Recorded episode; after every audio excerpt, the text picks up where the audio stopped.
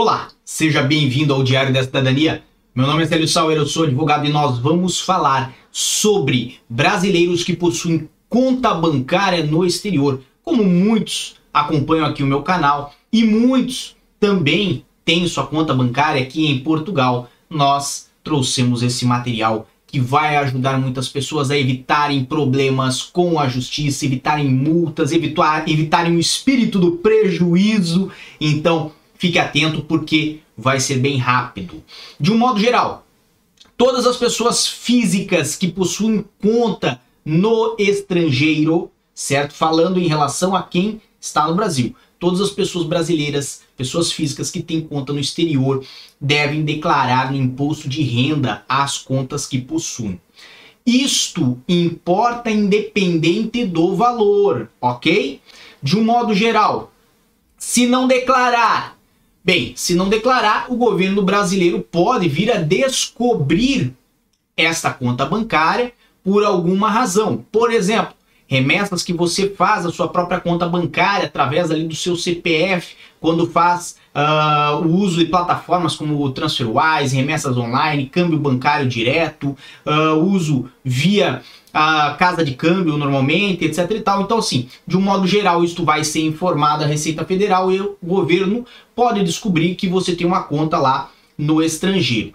E, obviamente, como o Brasil firmou diversos acordos com diversos países, dentre eles Estados Unidos e Portugal, para ter esse tipo de informação, poderá o governo brasileiro sim solicitar informações acerca daquele indivíduo e ver se ele tem uma conta em seu nome aqui ou em um outro país. As punições para quem não declara a conta, e agora nós vamos entrar naquele espírito do prejuízo, as punições podem variar bastante desde multas até problemas judiciais e outras questões que devem ser tratadas daí com o seu advogado de acordo com a situação.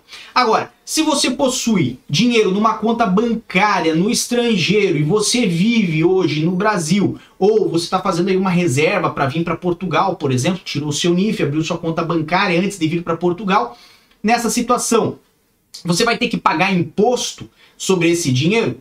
Não mesmo que ocorra aí a valorização da moeda, não há a necessidade de pagar imposto. Só também não pode fazer a declaração de imposto de renda da forma errada, né? E computar aquilo ali como um lucro, porque daí sim o sistema vai entender que foi lucro e nessa situação você vai ter que pagar o imposto. Então, se não fizer errada a sua declaração de imposto de renda, não precisa pagar imposto. Se tiver prejuízo, se tiver prejuízo, menos ainda vai necessitar pagar o imposto. Existe ali uma forma de se fazer a declaração de imposto de renda, com certeza o seu contador, o seu contabilista, né, vai poder lhe auxiliar com essa situação. Tá bem? Agora, a informação mais importante é que independente de você ter ou não ter muito ou pouco dinheiro, é importante que você declare. Tá bem? Esse era o nosso material de hoje. Lembrando que aqui embaixo na descrição tem um link para o nosso novo livro aí, Manifestação de Interesse, Brecha na Lei ou Arapuca. É um livro muito interessante, curtinho, mas muito interessante para você que quer saber se pode ou não se aplicar para manifestação ou para outros processos aí de acordo com o seu caso. Tá bem?